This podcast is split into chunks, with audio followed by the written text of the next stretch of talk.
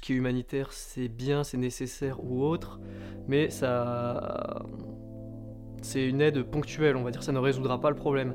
Ça s'attaque à la conséquence plutôt qu'à la cause. Or pour moi, la politique s'attaque davantage à la cause. Donc ça revient à régler un peu la, la source du problème, on va dire. Né en région parisienne, Basile, le jeune insoumis est pourtant un vrai néo-aquitain. Après avoir grandi dans les Landes près de Dax, il rejoint Bordeaux en 2016 pour ses études. Licence d'histoire, Sciences Po, il se rapproche rapidement du seul député de la France insoumise en Gironde, Loïc Prudhomme. Sa conscience politique s'est affirmée au gré de ses expériences militantes, mais c'est dès le lycée que le jeune homme se forge des convictions.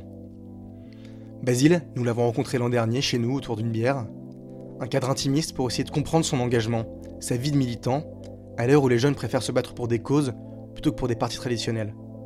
Alors pourquoi ce choix? C'est à lui de vous l'expliquer. Vous écoutez le tract, épisode 2, Basile l'insoumis.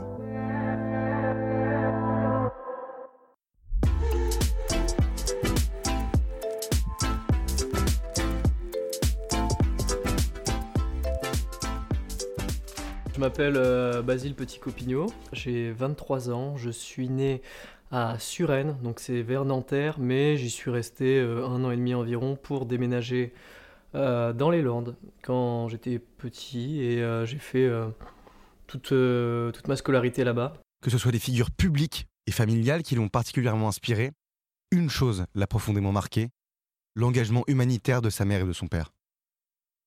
Ils font actuellement, là mon père il est prof dans une école primaire à Dax, donc euh, pas loin de chez moi.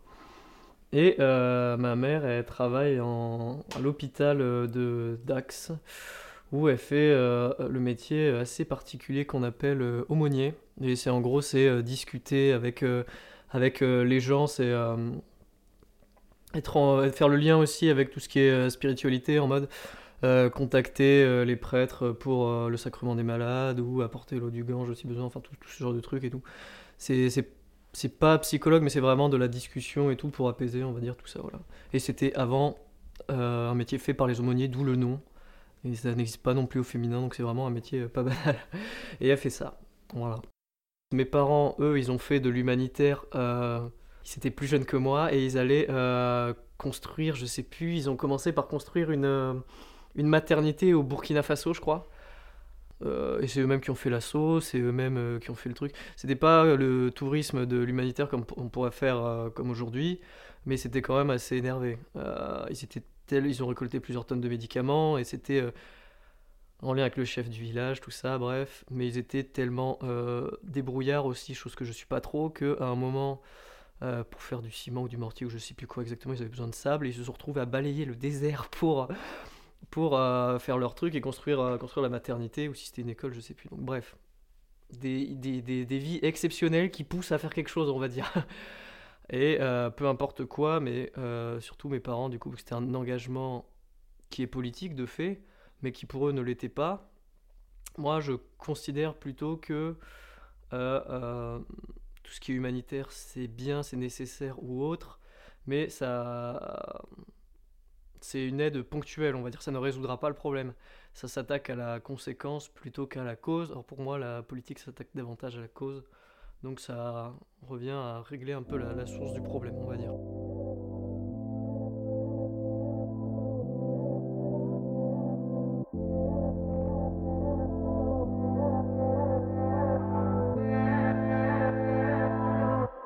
Euh, globalement, je m'entends euh, très bien avec euh, mes, deux frères.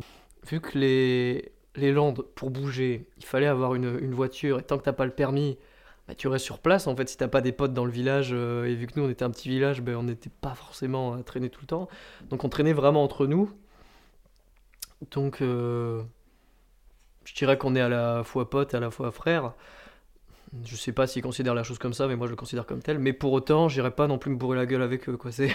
Mais oui, on parlait euh, politique, mais pas trop politique, juste au moment des élections, un peu en mode qui est qui, et m'expliquer. Et par contre, euh, quand j'essayais de comprendre, par exemple, la différence droite-gauche, euh, alors là, ils étaient euh, bien en peine de m'expliquer. Et de toute façon, je pense un peu tout le monde est un peu dans, la sauce quand il s'agit d'expliquer ce genre de truc. Mais en tout cas, on parlait, si on parlait peut-être pas de politique politicienne, on parlait de on parle beaucoup dans la famille, on parle vraiment beaucoup, on débat vraiment de tout et de rien, de l'actualité de, la vie, de, la vie ou autre. Donc nécessairement, il y a des, on aborde des sujets politiques peut-être sans le vouloir.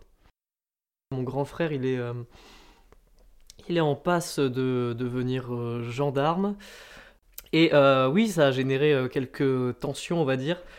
notamment au moment des gilets jaunes, vu que j'ai fait quelques manifs, et oui, au début, ça me gênait un peu qu'ils partent dans tout ce qui est euh, force de l'ordre, gardien de la paix. Euh, après, euh, euh, qui m'ait gazé, qui m'ait tiré dessus, qu'ils ont essayé de me grenader, tout ça. Bon, bref, c'était. bah, les de Gilets jaunes, c'était très énervé. Ils me visaient peut-être pas moi directement, mais bon, j'ai.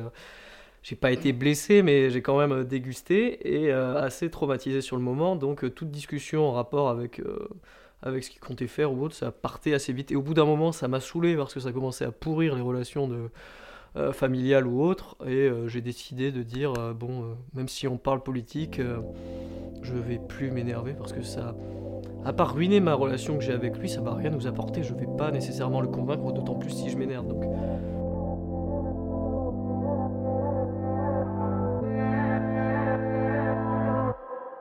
Les années collège, c'était clairement pas les meilleures. Et euh, le lycée, ça s'est euh, bien mieux passé. J'ai euh, des amis qui je traîne encore. Je me suis engagé aussi en seconde, mais seulement en seconde, dans l'UNL, donc l'Union nationale des lycéens. Parce qu'il y avait une amie qui, était très politisée, qui était à fond dans le PS et tout.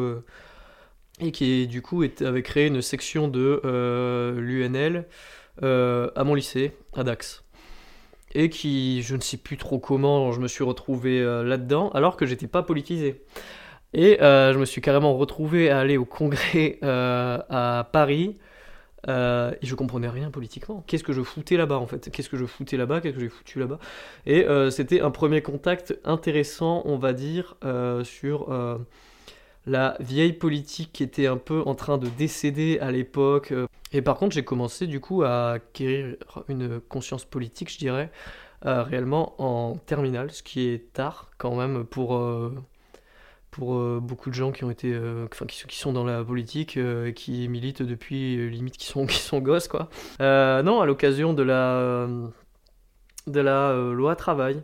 tout bêtement, quand j'ai vu la répression policière et tout le bordel qu'il y a eu avec Nuit debout aussi, euh, où je me suis dit que du coup un gouvernement euh, qui se dit de gauche et qui se réclame de certaines valeurs, parce que je commençais à cerner à peu près quelle, quelle valeur appartenait à quel camp, euh, ponder une loi pareille, ça m'avait un peu heurté. À partir de là, ben, tu commences à faire le tri, tu dis ça c'est ça, ça me correspond, ça, ça me correspond pas, et de fil en aiguille, puis la campagne présidentielle qui commence à débuter, bref. Je sais pas si on peut parler de, prise de conscience euh, nette, on va dire. Euh, plutôt un glissement progressif. Déjà, peut-être bêtement, là ce qui me vient tout de suite, c'est que bah, j'ai fait un bac ES, et donc notamment on voit la socio, et notamment on voit Bourdieu, et Bourdieu explique que les groupes sociaux n'ont pas les mêmes pratiques culturelles. Et donc peut-être déjà j'ai commencé à capter que oui, ben bah, en fonction euh, du revenu ou de n'importe quel capital, euh, il y avait des, pratiques différenciées. Du coup, je constatais qu'il y avait classe. Mais euh, en revanche, j'ai peut-être une image qui est plus parlante. C'était pendant une manif, je sais plus si c'était quand j'étais en L1 ou en L2. Donc je dirais peut-être 2017-2018. Je sais plus quand c'était. Bref, et on passait à Grand Théâtre et en face, il y a l'énorme hôtel, je sais plus comment il s'appelle, qui a l'air assez cher. Et pendant que les gens, euh, je sais plus ce que c'était la manif, euh, enfin en gros, ils défilaient pour avoir de meilleures conditions de vie, bah il y avait des, euh, des personnes qui avaient l'air assez fortunées au balcon qui se foutaient de notre gueule et qui nous faisaient des doigts d'honneur et tout. Et ça, ça par contre, là vraiment la violence de classe, là c'est vraiment la, première fois où je l'ai vécu, on va dire, même si bon, je ne vais pas me considérer non plus comme comme quelqu'un de de précaire ou autre, mais c'est quelque chose de très concret. C'est une chose de l'avoir dans des films, dans des, trucs comme Merci Patron, ou, euh, ou de le lire, ou d'en entendre parler, mais, là, de le voir en direct et. Ça, c'était hyper violent. C'était de la violence symbolique, mais c'était hyper violent, cette merde. Grégoire Bissière et j'ai 22 ans. Je suis pote de Basile. Lui-même se décrit comme euh, quelqu'un qui avait une conscience politique assez basse à l'époque. Euh, pour, autant, contrairement à d'autres, lui, il prenait le courage de s'engager et justement d'aller au-devant des choses et de vouloir s'intéresser à et de vouloir découvrir les gens, de vouloir découvrir les luttes et de comprendre pourquoi. Une fois un matin, j'arrive au lycée et euh, je vois Basile avec une tête d'enterrement un petit peu, il a l'air un peu dépité. Je vais le voir, il me dit qu'il n'a pas dormi de la nuit, je demande pourquoi. Et il me dit, je me suis posé cette question toute la nuit, est-ce que les pingouins ont des genoux? Et ça l'a perturbé toute la nuit apparemment. Je pense que ça prouve assez bien que ce genre de personne, Basile et il se pose des questions que les gens ne veulent pas forcément se poser. Et à, cet égard-là, euh, ça lui donne bien ses chances de réussir. Un autre truc dont j'ai oublié de parler, euh, et que, sur lequel j'insiste pas assez, assez c'est que euh, l'écologie, tout ça, environnement, c'est un sujet extrêmement important pour moi. Mais depuis que je suis gosse, limite, genre c'est un truc qui me matrix. Et euh, donc j'avais notamment suivi la COP 21, ou en mode avec, euh, avec tout, les, tout le bordel qu'il y a eu autour, et euh, la déception qu'a été cette COP, je voulais un programme qui était réellement écolo euh, parce que je considérais que euh, le programme euh, qui était parce que bah, les Verts déjà ils s'étaient rangés avec Benoît Hamon déjà tout bêtement et que Benoît Hamon il vient du PS et donc c'était mort direct. Et donc ça va peut-être jouer on va peut-être que je serais parti avec les Verts j'en sais rien. Mais non mais surtout le, programme écolo de de, de, l'avenir en commun il était il était monstrueux C'était euh, vers euh, janvier-février, peut-être euh, quand j'étais en L2. Et il y avait tout, un, tout le mouvement d'occupation des, facs. Et je crois du coup qu'il y avait la fac de, la Victoire qui était déjà occupée. Donc dans ma grande logique, je ne suis pas allé voir. je suis pas allé voir, mais par contre, je suis allé à une AG qui était organisée à la fac où j'étais, donc à Montaigne, qui est super loin de celle de la Victoire. Euh, une AG qui était organisée pour en mode qu'est-ce qu'on fait, est-ce qu'on occupe euh, notre fac ou autre, et je sais absolument plus ce que disait, cette AG. Mais c'est à cette occasion où euh, j'ai rencontré pour la première fois une membre des Jeunes Insoumis, qui est une très bonne amie encore aujourd'hui. Et, depuis, bah, ça n'a jamais arrêté. Le militantisme a pu commencer à cette occasion-là, on va dire. Mais par contre, si je me trompe pas, c'est moi qui ai fait la démarche euh, je crois, j'ai dû euh, contacter la, page euh, Facebook des Jeunes Insoumis Bordeaux, je pense. Mais ça a dû être moi, et après on m'a mis le grappin dessus, et depuis je suis toujours là-dedans, et donc j'ai rencontré... J'y suis resté, on va dire, parce qu'aussi j'ai rencontré des gens qui étaient accueillants. C'était pas que...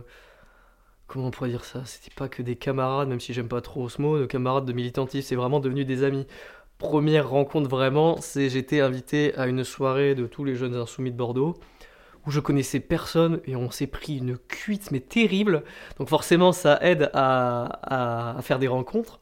Et depuis on s'est pas, on s'est plus, on s'est plus jamais lâché quoi.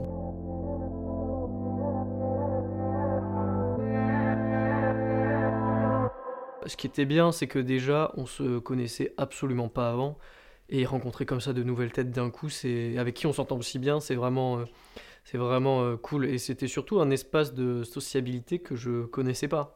Genre, il y a les euh, potes euh, du lycée, les potes de la fac, les voisins, j'en sais rien tout, mais un espace de sociabilité propre à la politique, c'était nouveau.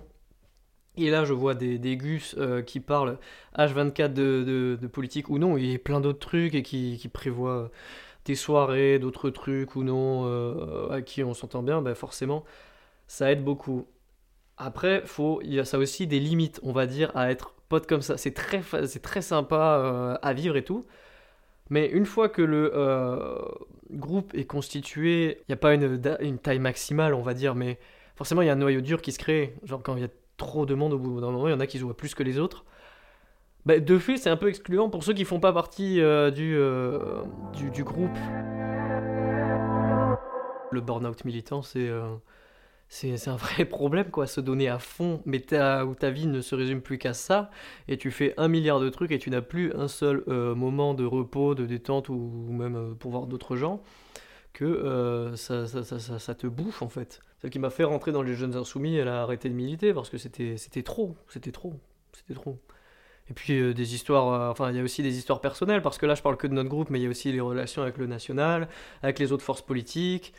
Euh, il y a les manifestations, enfin il y, a, y, a, plein de trucs, et même si par exemple dans notre groupe ça pouvait euh, bien se passer, bah, il suffit que le contexte soit un peu hostile pour que ce soit épuisant. Puis la vie quotidienne, moi j'ai la chance de pas être précaire, mais il y en a qui sont précaires et c'est bien plus dur aussi. À la fin de l'année 2018, le mouvement des Gilets jaunes prend de l'ampleur, en particulier à Bordeaux. De son frère gendarme aux violences durant les manifestations, c'est une période déterminante pour Basile, qui a aussi bousculé sa conception du militantisme. Euh, les gilets jaunes, non, en fait, quand je disais que je me. C'est pas que je me sentais pas à ma place, au contraire, je me sentais euh, incroyablement bien. C'était euh, fou, c'était fou, c'était fou. pour donner un élément de comparaison, j'imagine que tout le monde a fêté la victoire à la Coupe du Monde des Bleus. C'était assez sympa, cet effet de foule, tout ça, le fait vraiment de, faire corps, tout ça, je sais pas si vous voyez ce que je veux dire. Là, il faut imaginer ça puissance 10. Mais moi, je me considère pas comme gilet jaune plus parce que je peux parce que je, je, galère pas autant autant qu'eux. Par contre, soutien total et inconditionnel, on va dire aux, gilets jaunes, mais euh, je peux pas me considérer comme précaire, je peux pas euh, même s'ils se considéraient pas non plus comme précaire, mais beaucoup de problèmes qu'ils soulevaient, je les je les vivais pas particulièrement quoi dans le militantisme, il y a toujours un peu une sorte d'imposture qui règne sur la question de la légitimité. Déjà, tu as la légitimité de, euh, de groupe social, de classe ou tout ce que tu veux. Genre, comment. Euh, c'est souvent reproché, par exemple, à Mélenchon qui a presque un million de patrimoine, euh, comment il peut représenter des gens qui galèrent ou, ou autres. Par exemple, c'est une vraie critique, c'est toujours la question de la légitimité. Euh, pareil, est-ce que je milite suffisamment pour, euh, pour m'investir ou autre? Est-ce que je suis assez légitime pour être candidat? Est-ce que je suis assez légitime pour être telle ou telle chose? Je manifeste pour une vraie loi climat et je fais signer des pétitions contre le projet Euratlantique. C'est un projet de merde à lancer euh, dans les, sous les mairies précédentes c'est l'énorme chantier vers la gare de Bordeaux. Et ça, sans réelle consultation des habitants du coin. Et donc, ils sont constitués en collectif, euh, dont le nom m'échappe là tout de suite, mais qui euh, a fait une pétition demandant à ce que euh, le, ce soit abordé en conseil municipal. Parce qu'au bout de 4000 signatures, le truc et le sujet est abordé en conseil municipal. Euh, ça, c'était dans le programme de Pierre Urmic. Et donc là, on fait signer ça pour, euh, au bout de 4000 signatures, euh, qu'il y ait une consultation citoyenne. Ça permettrait au moins un minima qu'il se fasse entendre. Pourquoi pas rajouter des espaces verts et puis pourquoi pas, rêvons un peu d'annuler le projet vu que Pierre Urmic est le président du truc qui, fait, qui gère la construction. La définition de la France insoumise, comme le disait euh, Mélenchon, euh, notre Seigneur à tous évidemment, euh, non, plus sérieusement, qu'il avait dit, qui m'avait un peu marqué, qui est à la fois un peu ridicule, mais qui est un peu vrai, qui disait que la France insoumise, c'était pas trop un mouvement horizontal ni vertical comme un parti ou autre, mais plus un truc un peu gazeux. C'est-à-dire, euh, ce qu'il entendait par là, c'est plutôt, enfin, je pense, c'était un truc un peu informel. Et c'est vrai que c'est assez informel, on va dire. T'as pas euh, une carte d'adhérent, t'as pas des cotisations comme un parti euh, classique. Le fait qu'il n'y ait pas vraiment de cadre, ça aide à la spontanéité. Imaginons, tout d'un coup, tu deviens insoumis, genre, paf, malchance. Tu décides de t'engager là-dedans. Tu peux créer un groupe d'action. Euh, par toi-même euh, et euh, tu peux lancer toi-même les actions, tout ça. Et vu que tu as un groupe d'actions, tu peux avoir du matos gratuit tous les mois, plein de trucs. Tu peux vraiment faire plein de trucs en fait. C'est pas une relation descendante comme ça, faites ci, faites ça. Ouais, il y a de la démocratie interne évidemment, mais il y a aussi, vu que c'est informel, ça a aussi quelques mauvais côtés. C'est que parfois il y a certaines décisions ou actions qui peuvent être paraître un peu arbitraires ou un peu en, décalage avec certaines euh, volontés. Enfin, c'est flou, ça a à la fois des bons et des mauvais côtés, mais euh, c'est sûr par contre que ça a pu en dégoûter euh, plus d'un qui s'attendait à un mouvement 100% horizontal. En juin 2021, le jeune insoumis est candidat aux élections départementales à Bordeaux. 14%, un score remarqué, n'est pas suffisant pour dissiper ses doutes sur son avenir en politique. Moi, personnellement, par exemple, je sais absolument pas ce que je ferais en 2022, parce que déjà, l'élection, elle n'est pas jouée. Puis genre le contexte est tellement différent. Par exemple, en 2017, euh, Macron il était encore catégorisé comme venant du PS et qui a fait sous, sous Hollande. Là, c'est différent. Moi, personnellement, je peux vraiment pas savoir et je pense que les gens ne peuvent pas savoir non plus ce qu'ils vont faire. ça change tellement rapidement le contexte politique. Euh, enfin, sous le mandat de Macron, il en a tellement pris plein la gueule. Benalla, euh, les gilets jaunes, le Covid, euh, BLM, les violences policières. Les, forces politiques n'arrêtent pas de changer. Il y a eu les perquisitions, évidemment, chez la France Insoumise qui ont fait que celle qui était considérée comme la principale opposition médiatique s'est cassée la gueule. C'est juste pour conclure, c'est juste que c'est en telle redéfinition permanente que c'est dur de faire des sondages et c'est dur de se prévoir autant de temps encore à l'avance, alors qu'en plus, la période de la campagne présidentielle, c'est un tel bordel politique et de redéfinition tout le temps de plein de trucs. C'est compliqué d'anticiper comme ça. Vous avez écouté Le Tract, un podcast écrit, réalisé et imaginé par Fanny Narvart, Anthony de Ostia, Emma Rodo, Lucas Campisi, Maxime Giraudot et Joseph Lacronamias.